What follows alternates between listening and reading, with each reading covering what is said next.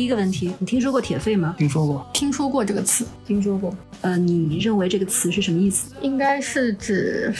肺功能比较好吧？应该就是那种肺活量比较好，因为我那种踢足球的有那种很能跑的，就会叫说他们是铁肺嘛。呃，就是肺活量很厉害的意思。你听说过小儿麻痹症吗？听说过，听说过，啊，听说过，你听说过脊髓灰质炎吗？听说过，听说过，听说过。你觉得它跟小儿麻痹症是一种病吗？是同一个病吧？没什么关系吧？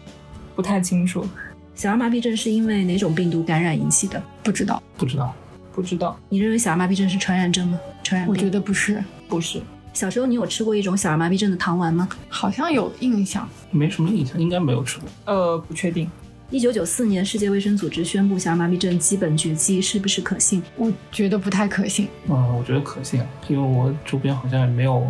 碰到过有这个病的人。不清楚。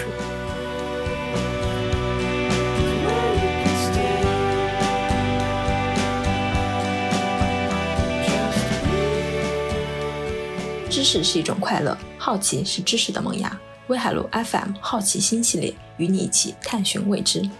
Hello，大家好，我是李晴。开头听到的是威海路 FM 关于脊髓灰质炎的一段随机采访。今天继续我们的好奇心系列，我们来关注一下脊髓灰质炎，就是我们常说的小儿麻痹症。大家好，我是刘辉，新闻晨报的记者。今天跟李晴，我们约着讲一期小儿麻痹的小儿麻痹症的一个一个话题。为什么讲这个呢？是正好前两天听到这个马伯庸老师在这个播客《声东击西》播客里面在打他那个新书，叫《大医》嘛，就是大小的大，医生的医，写的是一个民国时期的一个故事，都市传奇吧。他讲完之后呢，我们又去查了查资料，发现这个故事确实还是挺有趣的，结合着这个病毒吧，就是讲讲咱们病毒的故事啊，包括新冠呀，然后天花呀、猴痘啊，啊，还有咱们这个今天会讲到的小儿麻痹症，也就是脊髓灰质炎的这个病毒，我们来讲一个跟都市传奇、跟上海啊、跟民国时期有关的一个故事吧。说脊髓灰质炎，可能大家稍稍对这个名字有点陌生，但是如果我们一说小儿麻痹症，可能大家都知道是什么了。那其实小儿麻痹症它是脊髓灰质炎后遗症的一个俗称，因为就是如果不幸染上这个病的话，它是呃没有特别好的治疗手段的，而且也会常常伴随一些后遗症，有可能会持续数年或者数十年，甚至是一生。脊髓灰质炎它其实是呃一种由脊髓灰质炎病毒引起的一种急性传染病。这个这种病就是冲着人类来的呀，人类是唯一已知的天然宿主，其他都不是这种病毒的宿主。它还属于肠道传染病，因为它主要是通过那个粪口传播为主要途径的，在肠道中繁殖呢，它会有这种呃形成感染。那初期呢可能没有症状，但是它一旦发病会表现得非常的剧烈啊。那这种病主要是多发于孩子身上，又没有很好的一个治疗手段。对于儿童来说，接种疫苗就是呃治疗和预防的关键，所以我们小时候都会接种接种这种脊髓灰质炎的疫苗。我觉得那个最大的误区是啥？对我来说，最大的误区，小儿麻痹症其实是一种通过这个肠道呃传播的一个病毒。就你刚才介绍的时候讲了，它是这个什么叫口粪是吧？这个说的有点恶心啊。粪口传播渠道，对，没错。对，粪口传播其实说白了，其实就是病从口入嘛。包括我们现在，比如说你，如果我们像这次防防防治新冠疫情，也是口沫传播嘛，喷沫传播嘛，你戴上口罩就能降低这个感染率。那像小儿麻痹症这种情况，就是你其实是可以，呃，做到这个勤洗手，对吧？就是你这个饮食物的干净程度，还有呢，就是你尽量少接触有可能会带来这种肠道病毒的这种环境，其实就可以这个免受一些病毒的干扰。就是即便是在病毒大流行的时候，也也是有一些科学的手段和办法。能够让你减少这个获得这个病毒的概率，所以我们现在讲的叫预防为主嘛。你看我们现在这一次新冠大流行，大家一直在说，对吧？什么挤还要嘛，对吧？这种口罩还要戴，窗子还要尽量开，对吧？要勤洗手，对吧？要什么保持社交距离等等等等这些，对吧？其实它核心的就是你要，你不管病毒如何，你自己要做好足够的预防。你知道它的传播机理嘛，对吧？你就知道我要怎么样去尽量避免这种病毒的这种传播的。途径嘛，对吧？所以我觉得科学的精神是让你减少这个患病的一个啊比较有效的一个手段。嗯，对，疫苗也很重要。那脊髓灰质炎其实现在这么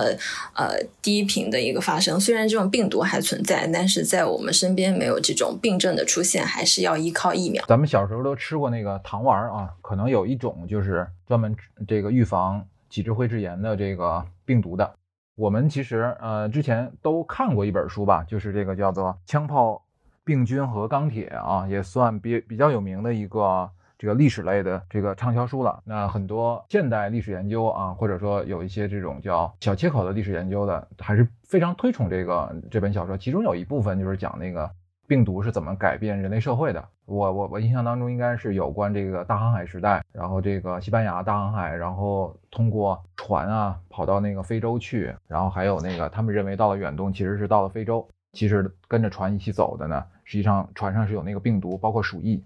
那白人呢，是因为经过了这个鼠疫大流行啊和那个感冒大流行呢，他们是实际上身上有抗体的，但是他们把这病毒带到非洲之后呢，就彻底击溃了当地这些没有免疫能力的这个土著和本地人。那这个其实就是全球化过程当中造成的这个病毒大流行。那咱们最近的这个故事肯定就是跟咱们这个新冠大流行是有关的，而且那个应该是今天还是昨天有条新闻说。这个猴痘敲开了国门，对吧？我们要不要担心？猴痘也是一个呃这个流行性的病毒啊。当然了，我那个看最近的一些报道来说，猴痘它其实的整个的传播路径啊、传播率啊等等的，跟新冠还是没法比的啊。所以我说我们也不用过于担心。那今天讲到的这个小儿麻痹症或者叫脊椎灰灰质炎的这个病毒啊，其实呢在两千年的时候已经是差不多就绝迹了，尤其在中国啊，我们中国基本上没有这个病了。小孩呢也不太会受到这方面的影响，但是呢，今天因为今天故事主角呢，他是这个来自于上世纪，然后三四十年代啊，发生在中国的一个事儿，特别是这个京沪两地，当时叫北平，因为这中间呢有很多我们现在上海呢也是耳熟能详的，比如地标啊，还能找到一些过去的那些痕迹啊，特别是我是查了点上报集团的那个资料库，看了看，就是一九三六年、三七年时候的那些报道。而且因为一直在翻那个申报的老报纸嘛，觉得特别有意思，想看看一百年前我们上海的生活和这一百年后啊是有哪一些地方还有一些神韵相似。神韵相似，其实有很多地方真的是非常之让人有一些啊意想不到的乐趣的。查了一下当时的申报，申报大家都知道，就是上海地区特别历史特别悠久的一份这个这个报纸吧，就是看了看当年啊我们的这些中西记者。中国的西方的记者在上海这个地方是怎么样报道这件事儿的？二十世纪和二十一世纪，咱们比比看啊，咱们这次新冠大流行啊，然后现在持续了几年，我们现在就是尽管疫苗已经这个大范围的这个发挥作用，甚至有些口服药啊等等的都在路上，但是就是我们其实就科学家也好，这个世界卫生组织也好，其实都在提醒我们，这个病毒是很难一一下子消灭的。就是彻底把它控制住，其实还呃没这么乐观，所以我们其实可以反推啊，看一看上世纪大概三十年左右的时间里面的这个病毒大爆发，然后最后的一个走向，其实也能让我们对今天可能会发生的一些事儿啊，我觉得心里面有个心理准备吧。上世纪五十年代吧，你想上世纪六十年代二战结束之后，美国就进入了这个黄金时代啊，我们现在认为的叫美国的最快速发展的那个时时期嘛。在五十年代的时候，正好是这个小儿麻痹症的这个大爆发，然后包括他们的这个总统啊，其实都感染过这个病毒。那个就是伟大的人啊，有的时候会经历一些这种特别巨大的挫折，咱们都想象不到啊。就是他当年应该已经是三十八九岁的一个成年人了，但是呢，也也是感染了一个这个这样的病毒。当然，后面有一些科学的研究说他感染的不是脊椎灰质炎，也不是小儿麻痹，那可能是其他的病毒。那不管怎么说呢，就是因为罗斯福在那个时期嘛，遭到了这个病毒的这个影响。后来呢，他是立志是要在美国要尽快的去消灭这个病毒的传播，对整个这个疫苗的这个科研，包括普及，对彻底消灭这个病毒，罗斯福本人是起到了很大的作用的。他成立的这个基金啊，还有他成为美国总统之后给予这个科研方面的一些支持啊，都是息息相关的。当然，我们这个国内把这个脊椎灰质炎、小儿麻痹症的这个病毒彻底消灭啊，也是跟我们中国的一位科学家有关的。这个这位科学家好像也是这两年才刚刚去世吧？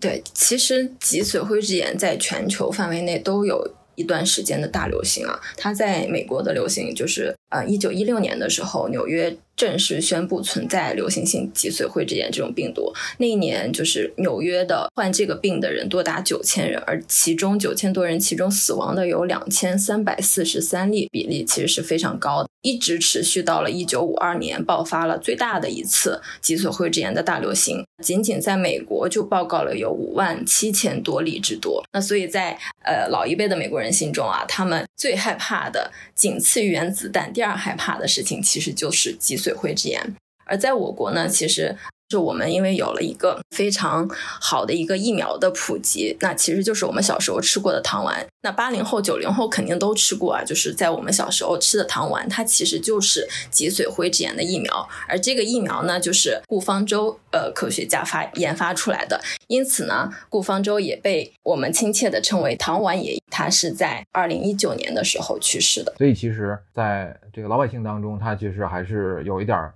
谈病毒色变的。曾经，这个历史学家欧尼尔这样评述过啊，在大城市的居民当中，无不畏惧夏天的到来，因为伴随而来的还有几只灰质炎病毒这一个不速之客。在美国人看来，除了原子弹，他们最害怕的就是这个病毒。六十年代啊，这个中苏导弹危导弹危机啊，就是一一一把悬在美国人和苏联人以及全世界人民头上的一个达达摩克里斯之剑啊。那这个当然是害怕。那个时候，大家对核危机都是这个可以想象，就相当于地球要毁灭了，对吧？除此之外，对这个病毒的担忧也非常之严重。但是呢，在一九五二年的时候，也就是这个病毒爆发了之后啊，很快速的就研发出了这个疫苗。当这个疫苗出来之后呢，很快就把这个病毒的这个发病率就降下来了，而且它的死亡率也快速的去下降。全世界范围之内，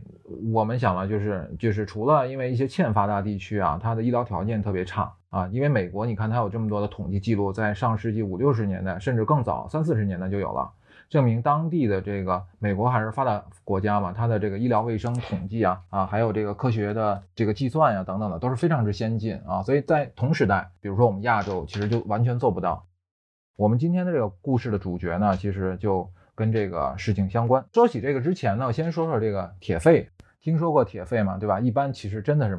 那个你你说我我是因为听了马伯庸他在节目当中介绍，我觉得还挺有意思。为什么？确实这是我的盲区，我确实之前没看到过。就我们其实那个一般听铁肺呢，都会觉得铁肺是个比较能唱、肺活量比较大的啊，叫铁肺。呃，那我们有时候说那个有个女歌手气息特别的足啊，就说铁肺歌后。但是实际上呢，我们在在此之前讲的这个铁肺呢，是一个治疗这个小儿麻痹症的一个设施吧，或者一个医疗器材。当这个脊椎灰质炎这个病毒啊感染了之后。啊，会有一定比例的严重的患者，他是失去了这个自主呼吸能力的。缺失了这个自主呼吸能力之后呢，人就最终是窒息而死。那特别是对于一些年纪比较轻的这个青少年来说，就非常之可惜了。后来呢，就是在二十世纪早期，有一个哈佛公共卫生学院的这个工程师啊，然后呢，他们发明了这个铁肺的呼吸装置。它原理呢，就是啊，通过它它是要用电的，它通过这个电呢，把这个一个像一个。比较大的这个油桶一样的啊，大概高有两米三这么这么高，然后呢，它的这个直径应该像呃需要两人合抱啊这么大的一个一个桶状物。那通过这个啊电的呃使用，呃把这个里边呢进行了一个就是抽抽真空，或者变成了一个负压状态。那因为呃失去了这个自主呼吸的这个病人啊，就是特别是年轻人啊，他这个没办法呼吸。怎么办呢？就把它放在这个铁肺里面，放在这个负压环境里，通过这个负压，然后呢，形成这个类似于人自主呼吸的这种状态。但是呢，一旦放进去就不能出来了。你你只要把它拿出来，然后它又回到那个这个无法自主呼吸的，最终会被憋死。那有一部分的病患，那通过这种治疗，然后能够逐渐的恢复自主呼吸的能力啊，也就接近于痊愈啊等等这样的情况，这是幸运儿。但是也有百分之。这五到十左右的严重病患，就是特别是在那个那个大爆发的时期的这些人，就必须要常年的在这个铁肺当中，才能像一个正常人一样呼吸啊，只是像正常人呼吸，其实做不到像正常人一样的生活活动。我们现在呢可以看到的一些报道啊，都说曾经二零零八年的时候，有一个这个美国的某个地方吧，这个叫埃埃克拉荷马呀，还是哪儿啊？反正有那么一个地方，就突然间停停电了。那停电了之后呢，就是我们这个地方有一个在铁肺里面待了六十九年的一个老患者，就从他小的时候就住在这个铁肺里面，他后来又住回这个铁肺，但是呢，结果遇上停电了，就他的那个那个呼吸的装置的这个功能就失效了，结果这个人就去世了。后来呢，就是美美国的很多的媒体呢就发了一篇报道，就说这个世界上最后的几个铁肺人，啊，其中这位叫做保罗的啊，在铁肺当中待了六十九年之久啊，最终因为一次全美的大停电啊，地区的大停电，然后最终去世了。那也可以想象的，咱们也可以想象，在铁肺当中生活六十几年啊，这个也确实是一个让人非常之不可想象的这种灾难吧。啊，他脑袋是可以伸出来的，就是整个身子。呃，脖子以下全部在这个这个大油桶里面，只有脑袋在外边。然后通过它里边的这个气压啊负负压的这个变化，让人是可以正常呼吸的。它靠它的这个在外面的这个嘴来呼吸呃空气。它所有能做的事儿呢，只能靠它的眼睛、嘴巴。如果想看点东西，对吧？那可能就只能靠眼睛。如果要翻翻书啊，或者写一点东西，就只能靠嘴。所以就是这是非常之残酷和痛苦的一件事儿。那个，我们回头请瑞塔姐把那个有几张照片啊，可以放在我们 show notes 里面，大家看看，简直人间悲剧啊！对我查资料的时候也看到了一些照片，就是如果在家里面可能条件会是好一点，就是你把整个这种仪器装置就放在家里面，那真的很像一个大油桶，或者是像大冰柜一样的这样一个东西。但是我还看到一个。呃，图片它就是很多小朋友在医院里，可能就是大流行的那那期间的病患儿童啊，他们在医院里其实就是一整面墙全都是这种仪器，它不是一个一个单独的，它是放在一起的，那就是一个一个儿童的。头在外面，然后他们的身子在里面，然后周围就是几个护士在照顾他们。那个画面真的挺恐怖的。有一个不太好的比喻，就很像那种我们太平间里的那种一个一个的冰柜，一个一个的拉出来，就是里面住的是病患儿童，他们只有头露在外面。那个画面还是挺震撼的。所以，那个我们今天要讲一段这个都市传奇啊。这个故事发生在一九三六年的这个中国啊，一九三六年的中国也是二二二次大战爆发之前。的一一段都市传奇。这个说起这个铁肺啊，我觉得按照咱们看到的一些资料而言啊，我觉得也是那些家里面条件比较好的，你你起码得有比较大的房间，对吧？还得有电啊。你想三十年代、三四十年代的时候，中国现在那个这个包括上海这样的地区，能够。通电的地方其实都非常之有限，那就是说它得保证有电，还得这个房子比较大，至少家里面不说家里有矿吧，然后起码是一个家庭条件比较好，能支付得了这样一个费用的，还能把他的这个患者的能够让他活下来，确实代价非常之高。那今天的这个故事呢，那就更加不得了了啊！这个我们这个从头开始吧。一九三六年，故事的主角呢是一个二十六岁的一个小伙子。然后呢，他爹啊是美国的钢铁大亨，叫斯奈德·福特啊。具具体这个钢铁大亨在当时的美国的这个财富榜上怎么排啊？我也也查不到，因为三十年代的时候不像现在啊，有各种各样的排行榜。但是看他后面的这所作所为，我觉得这肯定是一个哎家里有矿的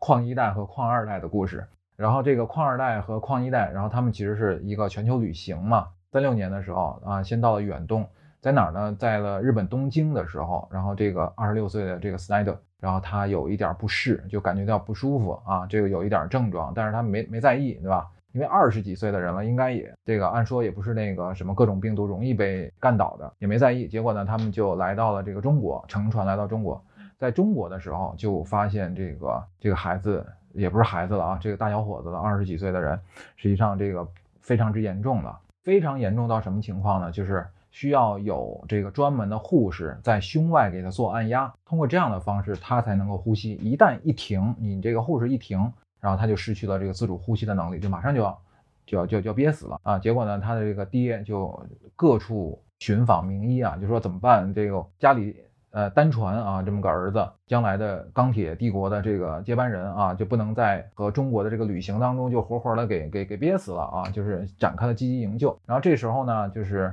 专门找了几个咱们中国的医护啊，就一直在给他维持这个生命体征。这哥们儿也是命大啊，就是在这几天的时间里面，突然间有人跟他讲说，现在咱们北平，就是当当时的这个北平，我们现在北京啊，就说那儿协和医院里面有新来的一个美国设备，就是我们刚才说，在美国已经开始有一点普及了，正在治疗一些小儿麻痹症的这个铁肺，有这么一个是远东的第一个。这个钢铁大亨呃说，那咱们别犹豫，就直接去。怎么去呢？当时啊，据《申报》报道，他们是从上海坐飞机，啊，一路上，呃，四个护士一路上给他这个少爷就不停的做这个体外按压，就像我们这个这个心外复苏那么一样，就一直在给他做这个工作。然后呢，一直飞到了北平的协和医院，住到协和医院里面，就直接给他扔在这个铁肺里边了。那你想想，这个得付出多少这代价啊？当时。坐飞机啊，三六年的时候坐飞机从上海到这个北京，我觉得这也是，这我我我我不知道那个应该是可以查得到的。当时刚刚有一些所谓的这个商业航空啊，在中国大地逐渐的是有一些小苗头，但是也不是说你你你到哪儿就能买张买张机票的啊，不是那么容易。就是专机你也得找得到飞机啊，对吧？你想那个三六年的时候，这个除了一些军方的飞机之外，很少有一些对。民间开放的一些飞行设施嘛，对吧？那我我们总体上来说，这其实还是这个很很难的，很难的一件事儿。其实我在那个申报当中看过，还看过其他的报道啊，也挺有意思，跟飞行相关的。是一九二五年的时候，一九二五年申报上有一条小稿子，说呢，当时我们中国上海的一个太平绅士啊，就算一个有钱人，然后呢，他跟一个来自德国还是奥地利的那么一个哥们儿，做了一次飞呃一个飞机的试飞。当时是从哪儿呢？是从这个龙华机场起飞，飞到了这个青浦嘉定，然后呢打了个来回回来，然后呢就各种记者就前往前往去报道，就是证明在二十年代的时候，咱们上海已经是有这个就飞机观光的那么一个事儿。当然，它肯定是一种啊试验性和尝试性的啊。那个书归正传，咱们再说回这个斯奈德这个小伙子，到了北平的协和医院之后呢，进行了十四个月的治疗，在这儿就是各种办法都试了。做了十四个月的治疗，基本上呢，就是按照当时的媒体报道来说，就是情况比较良好。虽然是这个饭量不是特别大，就是原文讲啊，就是吃的还不胃口不是特别好，但是呢，还是可以谈笑风生啊，就说证明他的恢复情况还是不错的。他的这个老爷子，这个这个钢一代啊，这个钢铁大亨就想了，这事儿咱们嗯在中国可能还是治不了了，咱们得回美国。回美国也不见得能治吧，一直到现在他都没有特别好的一个治疗手段，其实。啊，对，就是你得了这个病嘛，就可能从我们现在的这个这个数据来看，就是基本上没有什么好的办法，对吧？但是呢，当时因为你这个人家有钱呀，当时按照这个咱们测算来说，等会儿我我我会算一算他这这笔一共花了多少钱啊？在这样一个时代，这就相当于现在美国的比尔盖茨啊，的比尔盖茨啊，对吧？比尔盖茨、乔布斯，然后这个伊隆马斯克这种财富的这个。这个水平对不对？你看乔布斯他得了癌症之后，这也是不治之症，对吧？也肯定他自己可能也很清楚，就说这种癌症的治疗的这个康复率是非常之低嘛。但是他也也没等死嘛，对吧？就全世界范围之内拜访各种科学和伪科学，对吧？以及这种呃精神层面的一些东西，到印度去学 yoga，对吧？去学这个冥想等等的，看看是不是能够破解他这个身体的问题。就像我们这个钢铁钢铁侠，我们今天的故事主角也是钢铁侠。他这个老爷子情情况一样，他听说啊，美国现在有比较好的治疗手段，还有呢，听说欧洲还有一些这种叫做非自然的治疗的办法，比如有有个什么法国的一个圣泉啊，这个泉水据说呢治愈了一些这疑难杂症啊，都想去试试，那怎么办呢？得先回美国嘛，就是又要从北京然后回到上海，来的时候是坐飞机的，包了一辆飞机，然后四个小护士，然后一路上就康康按给他按过去的，从。北京协和再回上海就不成了，因为什么呢？它就装在那个铁肺里边了。就这东西，就是我按照我们那个现在的这个看那个描述，两米多，快三米，哎，两米三这么长，然后要靠两个人合抱才能这个抱得住这么大一东西。那怎么放飞机上呢？对吧？当时这个飞机肯定没有这么大载重，就相当于带一个这个导弹上去啊，就是飞机完成不了怎么办？就是当时这个这个钢铁侠一代啊，就是这个钢老板，然后就。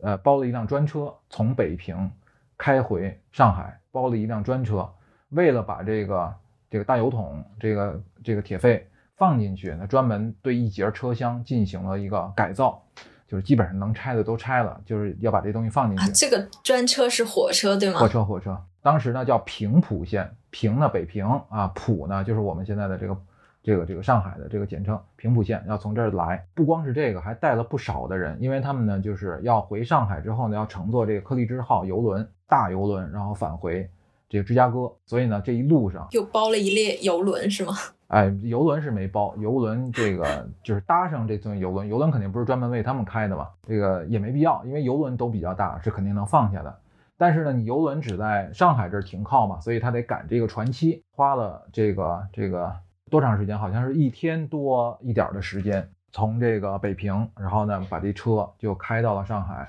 啊，在这过程当中呢，我刚才说，除这个这个铁肺是带着走啊，这北平人家是远东第一个啊，当时据说是要一千多美金啊，当时的一千多美金，你现在要算的话，得基本上乘一百吧，人家协和协和买来的。然后这个钢铁大亨说说没事儿，你先把借我借我，我把我儿子送回去，我再给你们买十个我。对我我再给你们买买好，给你再送回来。然后不但如此，当时呢，把协和医院的这个美方的一个专家医生带着，还带了八个护士，跟着这个他儿子这个小小钢铁侠一块儿去上海。这八个小护士之外，还有一个叫按摩师，就是专门给他放松放松啊、调剂调剂的。那整个是一个医疗团队了，来陪着他一块儿走。这趟这个列车上面还有谁呢？是他爹钢铁侠啊，还有呢他的妈妈啊，还有他的呃妹妹，就是这个小的 Snyder 啊，这个的妹妹以及他的女朋友。从这个报道当中啊，我看了一下女朋友的名字和最后跟他结婚的那个那个媳妇儿不是一个人，也可能是报道，就是因为咱们当时的申报嘛，对吧？这个翻译有可能有点儿这个不是很准确，但是呢，从这个角度来看，有可能是不是一个人，但也有可能就是一个人，这咱们无无法考证了。但是呢，这个女朋友呢，这个结婚的这个女朋友是他妹妹的同学，这个这后就是就是后话了，咱们那个等会儿再讲。回去的时候是一大家子一块走的，就是跟着他这专列，然后开到了上海。当时开到上海，开到哪儿了呢？上海的北站，上海北站。我们其实上海北站现在还有，你知道吧？就在铜川路那儿。当时呢，因为这个事儿啊，在北京的时候，因为前前后后十几个月了，就这个事儿呢非常之轰动，不光是啊北平啊也也也很这个清楚，然后呢上海的媒体也很关注，因为上海你知道又有很多的通讯社呀，驻远东的通讯社的记者，还有咱们本地的记者，然后就蜂拥而至，在这个北站蹲守啊，想拍下这个照片。当时已经有这个这个照片了，尽管那个照片的效果是非常之一般啊，就是那个像点镁光灯。像点那个什么燃烧弹一样的，通一下就那个，在申报上有那么两幅这个像邮票那么大小的照片，黑乎乎的，呃，效果不是很理想，但是呢，还是能够看到依稀看到一些当时的这个景象。还有就是我们这个上海地区大量的媒体记者都出现在这个这个火车的月台上，想这个亲眼看一下这个铁飞人的这个情况。半夜几点钟呢？半夜两点多钟到的上海。这个原文是怎么说的啊？我给你念一段。啊，他这个是六月二号出发的，六月二号从北京出发，六月四号的凌晨三点二十六分抵达上海北站，整个花了多少？四十七个小时。也就是，原来这个老火车啊，啊，从从北平到上海大概要花到四十七个小时，而且是专列啊，中间不停的，也要开这么久。仅就这个租车这么一项，据说也是花了这个大把的银子。当这个专车抵达上海北站的时候呢，中西报界因为职务上的关系啊，都到这个火车站去采访，而且呢，许多这个外界人士因为好奇，半夜三更呢，都跑到这个车站来了啊，想一睹这个钢铁侠的这个真容。那这个为了一个是为了安全，对吧？因为毕竟他是一个这个。铁肺当中的病人啊，他毕竟是个病人，那以防给他传染嘛，对吧？那还有一些呢，就是你也不知道他有没有病毒会传染到别人，所以呢，就是大家还隔隔得比较远，还算比较礼貌。他老爷子呢，就是钢铁侠啊，这钢铁侠呢，这个身穿棕色的巴勒尼的衣服，白帽白鞋，戴一副眼镜，精神甚佳，态度和蔼。对于这个记者的采访要求呢，都是详答无疑。他妈妈呢，这个身材呃略短啊，也戴着眼镜，身穿着。黑地儿白花的衣服，下车之后呢，和他的妹妹这个曼丽以及他的女友叫杰尔菲斯，就是这个时候他这个女友叫杰尔菲斯，以及八名中国籍的女看护，就女护士一起下了这个车，然后呢，坐上这个当时的专车去了当时叫做华茂饭店，中华的华，然后那个就是挺复杂的那个茂啊，华茂饭店。说我就跟你说一下，现在这是哪儿啊？住的这个地方。就是我们现在的和平饭店外滩哎，外滩的这个对外滩的南京东路头上那个绿帽子那个和平饭店，最近不是这个二零年还是一九年的时候就整整饬一新嘛？据说里边的这个总统套间非常之巨，对吧？非常之贵啊。当时呢，这个钢铁侠一家人除了这个儿子送到了医院去，其他人全住在了，包括这些中方的看护啊等等，全住在了这个华贸饭店，也就是我们现在的和平饭店，包了一层啊，十二个房间。原来和平饭店不是一直叫和平饭店啊？哎，不是，之前至少在三四十年代，然后称为华贸饭店。华贸饭店呢，它是这个一个这个饭店呢是一个犹太人，是一个犹太人叫叫哎叫菲斯的一个杰犹太人建造的，是二七年竣工。当时呢就叫叫远东第一高楼，就是在啊外滩这个地方是最高的一幢，也是被称为就是上海的这个。呃，开埠以来最宏伟、最呃高级的一家酒店。那我们现在知道了，对吧？咱们还能看到它，依稀看到它当年的这个风采了。那钢铁侠一家就住在这儿了。然后呢，这个这个病人怎么办呢？这病人呢就送到了这个医院里面。这个医院呢，现在就是我们的上海第一人民医院啊。过去叫什么名字啊？我过去好像也有。嗯，哎呀，我得找找。啊，叫公济医院，公济医院，公济医院呢，就是公共的公，然后呢，这个济南的济，公济医院。现在的上海第一人民医院是凌晨六点多钟送进去的，然后就一通啊，就是这些随行的医生护士啊，一通检查啊，觉得没问题，咱们要这个等待柯立芝总统的这个名字命名的这个游轮开船的那一天，然后呢，就把他送到那个船上，在上海呢，一共待了两天半啊，两天半。在这两天半当中呢，其实就是各路记者啊尽显神通去报道这件事儿。在《申报》上，就在我们刚才提到的这个呃上海上海滩比较有传统、比较历史的这个《申报》上，大大小小的文章就发了五篇，就是有关他的这个情况啦，然后呢特写啦，然后在里边的这个护士表这讲一下他在里边的情况啦，等等等等啊，在当时的这个报道当中啊，我觉得就已经非常之。啊，超规格了，因为你知道，就过去那个报纸啊，这个版面很少的，呃，大部分的消息啊，什么这个啊，同期啊，就是二几年的时候，我们可以看那个当时的《申报》报道一篇什么呢？张作霖过生日，然后请了一个戏班子去唱戏，那也是在《申报》上这个要发的，因为当时直奉战争期间嘛，这个张作霖也是著名的军阀，也是当时这个直系的这个领军人物嘛，对吧？然后呢，前前后后也就是三五十个字。然后我们刚才说的这个钢铁侠，这个小钢铁侠斯内德的这篇报道啊，最大的一篇横有这个一千多字，所以就差不多一个版啊，就是专门去报道这个事儿。可见这件事儿在当时的上海滩引起多少之轰动。所以这是我们讲，就是这个故事吧。他三六年发病，三七年从上海离开，返回这个芝加哥，咱们就一路无一路无话啊，就说后边。当他三七年回到芝加哥之后，然后呢住进了美国条件最好的医院，这个用最好的医疗手段去进行治疗。但是无奈啊，这个毛病啊，确实就是啊，在当时是没有什么特别好的手段，哪怕到今天，对吧？我们也讲了，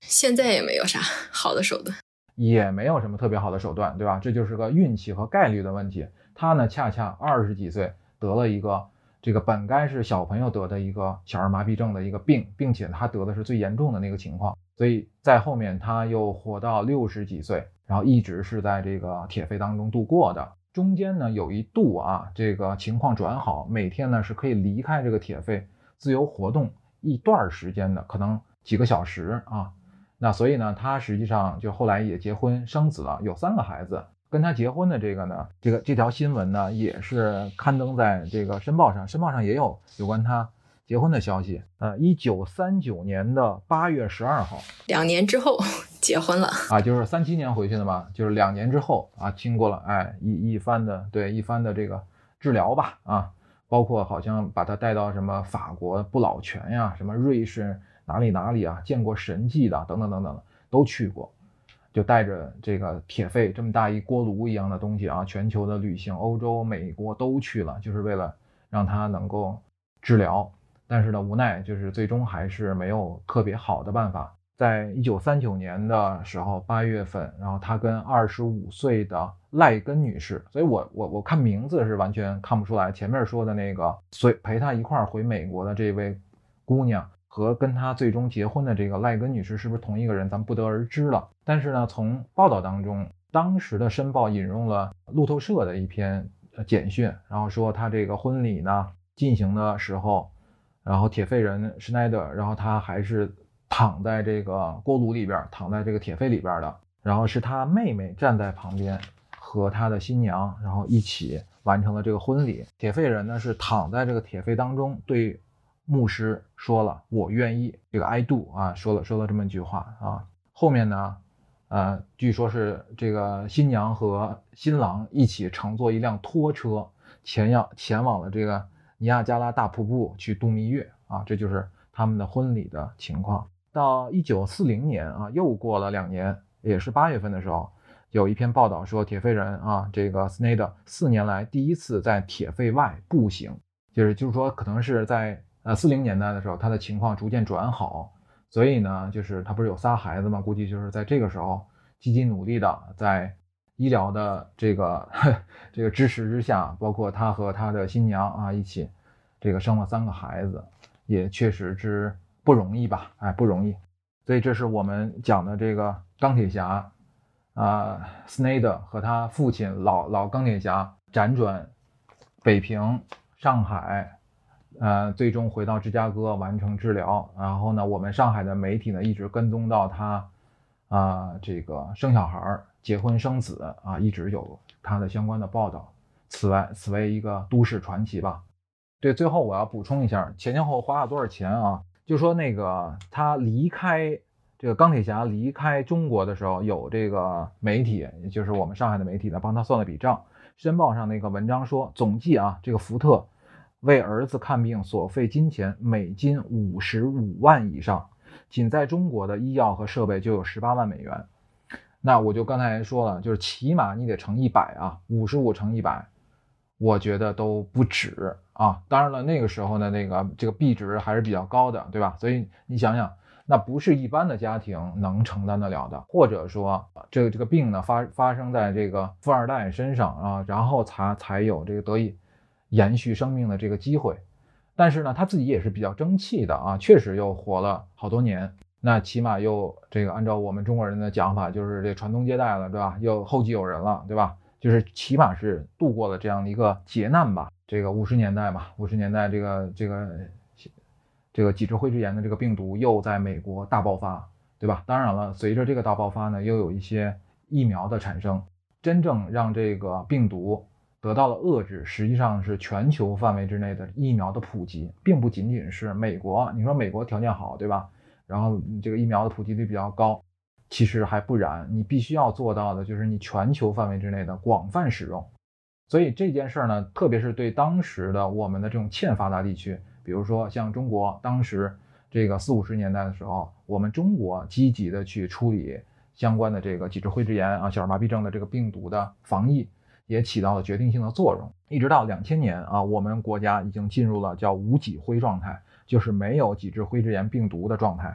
后面呢，这个还有一些小的爆发。二零一一年的时候，新疆出现了这个巴勒斯坦的输入的病例，我国的这个政府呢就马上进行了大规模的这个排摸啊、应急接种等等的，把这个发病率呢就一下子就控制在最低范围之内。二零一二年的时候，我国呢再次恢复到无脊灰的状态。到了二零一三年，全世界只剩下四百多例脊椎灰质炎的病例。继天花之后，这是第二个。有望被人类消灭的传染病，天花呢？现在按我们现在目前的这个 WHO 的这个数据来说，基本上是绝迹了，不再有天花病毒了。但是你看最近发生的这个猴痘，对吧？敲刚刚敲开我们国门的这个猴痘，跟天花呢也有类似的地方，可能呢就是病毒啊死灰复燃，几千年的时间里面还没有彻底的被消灭，它又换了一个啊方式，换了一种形式，哎，又出现了，对吧？然后那个晴姐刚才也说，这个脊椎灰质炎啊，这个病毒再次在美国又有一些这个病例的出现。对。其实就是今年的事情，不只是在美国啊，呃，美国是呃今年七月份，就是二零二二年七月份，在纽约州呃一个城市报告出现了小儿麻痹症的一个病例啊、那二零二二年就也同样是今年的七月份，在巴基斯坦啊、也报告了一例这个儿童感染脊髓灰质炎的这样一个病例。那巴基斯坦当地的病毒是被判定为野生脊髓灰质炎病毒，也就是说，在世界范围内，其实这种病毒都还是存在的，只是因为一些疫苗的普及啊，然后所以才没有在全世界的范围内爆发吧。但是还是有个别病例在一直出现的。对，如果那个我们都读过这个《枪炮、病菌与钢铁》啊这样的一个，它还有个副标题叫《人类社会的命运》啊这本书的话，其实你可能就会对这个病毒大流行啊，以及说人的啊命运、人类的命运和这个病毒的共存啊，要存在一种比较客观的认知。就是你恐怕是没有办法彻底的去把一个病毒就完全的消灭掉。就比如说我们现在正在进行的抗击新冠病毒的这个这个运动啊，其实在这过程当中你也会发现，它不停的在迭代啊，不停的去把那个危害力比较强的那一代啊，逐渐的去进行迭代了，但是它的传染性就会变得越来越越高。一直到我们通过各种各样的方式，比如说我们的这种防治的手段啊，让它在最最低范围之内，这种小范围的星星之火的点燃，然后我们快速去扑灭这样的方式，但是我们也很难做到让这个病毒彻底的就离开我们的这个人类生活，对吧？这就是我们现在说的这个啊、你想彻底消灭一个病毒是不可能的。但是另外一方面呢，借着今天的这个话题呢，我还想讲一个什么呢？就是说，就人类的科学发展啊，有的时候都是跟着比较大的呃疾病啊、灾难啊，甚至一些这种突发的情况随之而诞生的。当然，我们不是说这个这个呃期待一些比较重大的这种什么类似于灾灾难呀，或者说病毒的传播啊，肯定是希望永远不要发生。但是当它发生的时候，我们应该用更科学的办法去进行一些处置和对待。然后，如果我们啊，比如说像我们现在这样，这个已经连续三年啊，在这个病毒的这个肆虐当中，生活在这个病毒肆虐当中的话，我们唯一能做的就是要坚定信心，然后你要等，要要保持这个这个战胜它的信心，然后呢去等下去。很多这种疾病的解决办法都是等出来的。那今天啊，这两天在看那个另外一个节目，叫那个脱口秀大会啊，肯定你们也都看了啊。脱口秀大会里边有一个哥们儿叫王十七，我今天看他那个那那段节目的时候，我还挺受感动的。他是什么呢？他是中国第一代人造心脏的这个患者。他来说这个脱口秀的时候呢，他是带着这个人造心脏的拴在腰上的。这个这个东西呢是靠电池来这个持续工作的。他说每八个小时要换一次电，他身上带着电池，他的生活就是被八个小时、八个小时、八个小时这样这样切分的。